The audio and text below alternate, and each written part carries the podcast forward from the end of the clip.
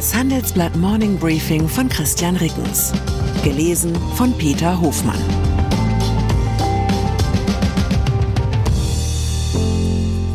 Guten Morgen allerseits. Heute ist Dienstag, der 28. März 2023. Und das sind unsere Themen. Panzer, Bundeswehrleoparden in der Ukraine eingetroffen. Politik, israelische Regierung verschiebt umstrittene Justizreform. Protokoll, morgen kommt der König. Nach einer kurzen Unterbrechung geht es gleich weiter. Bleiben Sie dran. Wie steht es um den Standort Deutschland? Wie entwickelt sich der Goldpreis? Wie führe ich in meinem Unternehmen KI ein?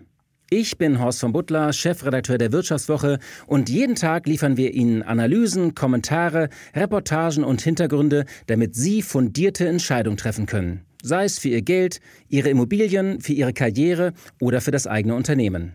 Wir begleiten sie beim nächsten Schritt und wir denken an den nächsten Schritt. Für unsere journalistische Arbeit wurden wir jetzt sogar mit dem European Publishing Award ausgezeichnet als Magazin des Jahres und das wollen wir mit Ihnen feiern. Auf vivo.de slash ausgezeichnet können Sie jetzt drei Monate lang die Vivo zum halben Preis lesen. Also da würde ich ja zuschlagen. Ich freue mich auf Sie. Berlin. 19 Stunden hat der Koalitionsausschuss durchverhandelt und sich dann ohne Ergebnis vertagt. Demokratie kann so nervig sein. Wer wünscht sich nicht gerade in Krisenzeiten bisweilen den wohlwollenden Diktator, der einfach durchgreift und das Richtige tut? Wer so denkt, sollte neu denken, denn das Vorurteil, dass Autokratien besser Krise können, weil sie sich langwierige politische Prozesse und faule Kompromisse ersparen, es stimmt schlicht nicht. Soziale Marktwirtschaften wie die deutsche können besser mit Wirtschaftsschocks umgehen als China oder Russland. Auch den noch stärker marktorientierten Staaten USA und Großbritannien sind die Systeme deutscher oder skandinavischer Prägung in Krisen überlegen. Zu diesem Ergebnis kommt eine Studie des arbeitgebernahen Roman Herzog Instituts im Auftrag der Vereinigung der bayerischen Wirtschaft, die dem Handelsblatt vorliegt. Die Studienautoren um Ökonom Michael Hüter, Chef des Instituts der deutschen Wirtschaft, vergleichen in ihrer Meta-Analyse die Krisenwiderstandsfähigkeit Deutschlands mit der anderer Staaten. Demnach liegt Deutschland unter 24 Staaten auf Platz 6. Vielleicht bietet diese Erkenntnis Trost, wenn der Koalitionsausschuss heute weiter verhandelt und verhandelt und verhandelt. E-Fuels über ein Thema muss der Koalitionsausschuss nicht mehr streiten. Auf Drängen der FDP hat die Bundesrepublik in Brüssel durchgesetzt, dass voraussichtlich auch nach 2035 noch Verbrennerfahrzeuge zugelassen werden können, sofern sie ausschließlich mit synthetisch hergestellten klimaneutralen E-Fuels betrieben werden. Allerdings wenn die Produktionskosten nicht gewaltig sinken, werden E-Fuels ein Nischenprodukt für einige wenige Supersportwagen bleiben. Dabei wäre der potenzielle Bedarf gigantisch, denn auch nach 2035 werden noch jahrelang viele Millionen Bestandsfahrzeuge mit Verbrennungsmotor allein in Deutschland unterwegs sein. Ganz zu schweigen von Lkw, Schiffen und Flugzeugen, für die es bislang noch gar keine praktikablen Methoden gibt, um sie im großen Stil klimaneutral zu betreiben. Die Unternehmensberatung Oliver Wyman hat nun durchkalkuliert, was es kosten würde, synthetische Kraftstoffe schrittweise Benzin, Diesel und Kerosin beizumischen und diese ab 2040 vollständig zu ersetzen. Dafür wären laut der Analyse kumulierte Investitionen von 120 bis 310 Milliarden Euro erforderlich. Laut den Berechnungen würden schon bei einer Beimischungsquote von 10 Prozent in Deutschland jährlich etwa 4 Milliarden Liter E-Fuels benötigt. Die weltweiten Kapazitäten der bis dato angekündigten Produktionsprojekte summieren sich aber lediglich auf maximal zwei Milliarden Liter pro Jahr. Das Fazit von Fabian Brandt, Automobilexperte bei Oliver Wyman, lautet, es wird aber viel zu wenig E-Fuels geben, um Millionen von Fahrzeugen im deutschen Bestand damit betreiben zu können. Hauptproblem, synthetische Kraftstoffe sind derzeit nicht wettbewerbsfähig, sie kosten zwischen 5 und 10 Euro pro Liter. Vielleicht braucht die Welt eine Unternehmenspersönlichkeit, der mit E-Fuels gelingt, was Tesla-Chef Elon Musk bei batteriebetriebenen Fahrzeugen geschafft hat. Mit neuen Technologien, effizienten Prozessen und hohen Stückzahlen die Kosten so weit zu drücken, dass der Durchbruch im Massenmarkt möglich wird. Und dabei den Chor all jener, die das für unmöglich halten, als innere Energiequelle zu nutzen. Militär. Hoppla, für Bundeswehrverhältnisse ging das jetzt richtig flott. Gerade mal zwei Monate nach dem lange umstrittenen Beschluss sind 18 Kampfpanzer vom Typ Leopard 2A6 aus deutschen Heeresbeständen in der Ukraine eingetroffen. Das bestätigte Bundeskanzler Olaf Scholz gestern. Nach Angaben des Verteidigungsministeriums kamen auch Munition und Ersatzteile und die in Deutschland ausgebildeten Besatzungen in der Ukraine an, dazu noch zwei Bergepanzer mit dem schönen Namen Büffel.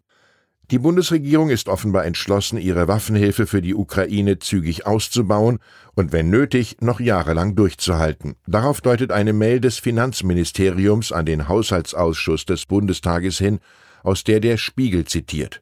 Im laufenden Haushaltsjahr hat der Bund für diese Waffenlieferungen 2,2 Milliarden Euro eingeplant. Diese Summe soll sich schon in diesem Jahr auf über 5,4 Milliarden Euro mehr als verdoppeln. In den kommenden Jahren sollen noch einmal zusätzliche 8,8 Milliarden Euro bereitgestellt werden. Bisher war dafür nur eine Milliarde Euro eingeplant. Israel. Wir kommen noch einmal zur höheren Krisenfestigkeit von Demokratien im Vergleich zu Diktaturen zurück. Auch demokratisch gewählte Politikerinnen und Politiker treffen mitunter richtig dumme Entscheidungen. Aber die Chancen stehen gut, dass sie sich entweder irgendwann korrigieren müssen oder abgewählt werden. Israels Ministerpräsident Benjamin Netanyahu hat sich gestern für die erste Variante entschieden und einen vorübergehenden Stopp seiner umstrittenen Justizreform angekündigt. Die größte Gewerkschaft sagte daraufhin einen Generalstreik ab. König Charles wir wissen nicht, wie es die Krisenresilienz beeinflusst, wenn sich eine Demokratie als zeremonielles Staatsoberhaupt zusätzlich noch einen König leistet. Fest steht aber, das diplomatische Protokoll wird komplizierter. Die Süddeutsche Zeitung berichtet über die Vorbereitungen auf den morgen beginnenden Antrittsbesuch des britischen Königs Charles in Berlin. So gilt erstmals in den fünfeinhalb Jahren, in denen Kai Baldo als Protokollchef des Bundespräsidenten wirkt, für das Staatsbankett im Schloss Bellevue der Dresscode Frack statt des sonst üblichen Smokings was niemanden verblüffen dürfte, der die britische Adelsserie Downton Abbey mit der gebotenen Aufmerksamkeit verfolgt hat. In einer Episode präsentiert der Hausherr seiner Gattin den gerade erworbenen Smoking, nur um beruhigend hinzuzufügen, der sei natürlich nur für Abende, an denen man keine Gäste habe, sozusagen die Jogginghose der Upper Class. Ich wünsche Ihnen einen Tag, an dem Sie die Kontrolle über Ihr Leben behalten. Herzliche Grüße, Ihr Christian Reckens. PS, der Megastreik liegt hinter uns. Uns interessiert, wie es Ihnen ergangen ist. Waren Sie gestern zur richtigen Zeit am richtigen Ort? Finden Sie die Forderungen gerechtfertigt? Und ganz grundsätzlich, würden Sie derzeit streiken wollen? Schreiben Sie uns Ihre Meinung in fünf Sätzen an forum.handelsblatt.com. Ausgewählte Beiträge veröffentlichen wir mit Namensnennung am Donnerstag gedruckt und online. Zur aktuellen Lage in der Ukraine. Völlig zerstörtes Avdiivka soll geräumt werden. Das ukrainische Militär hat am Sonntag Bilder veröffentlicht, die den umkämpften Ort Avdiivka in der Nähe von Bachmut zeigen sollen. Nach Angaben der Militärverwaltung leben dort noch etwa 2000 Zivilisten, die nun evakuiert werden sollen. Europa ist gegen die Bedrohung durch Raketen unzureichend geschützt. Den jüngsten Nachweis, wie wichtig der Aufbau einer europäischen Luftverteidigung ist, hat Russlands Präsident Wladimir Putin am Wochenende erbracht. Die Initiative European Sky Shield soll Lücken schließen. Weitere Nachrichten finden Sie fortlaufend auf handelsblatt.com/Ukraine. Die deutsche Wirtschaft steht vor neuen Herausforderungen. Und Sie möchten aktiv die Zukunft mitgestalten? Dann sind Sie beim Handelsblatt CFO Summit 2024 genau richtig.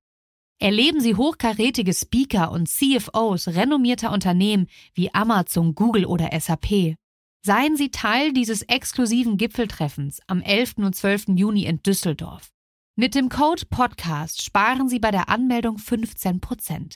Alle weiteren Infos unter handelsblatt-cfo-summit.de.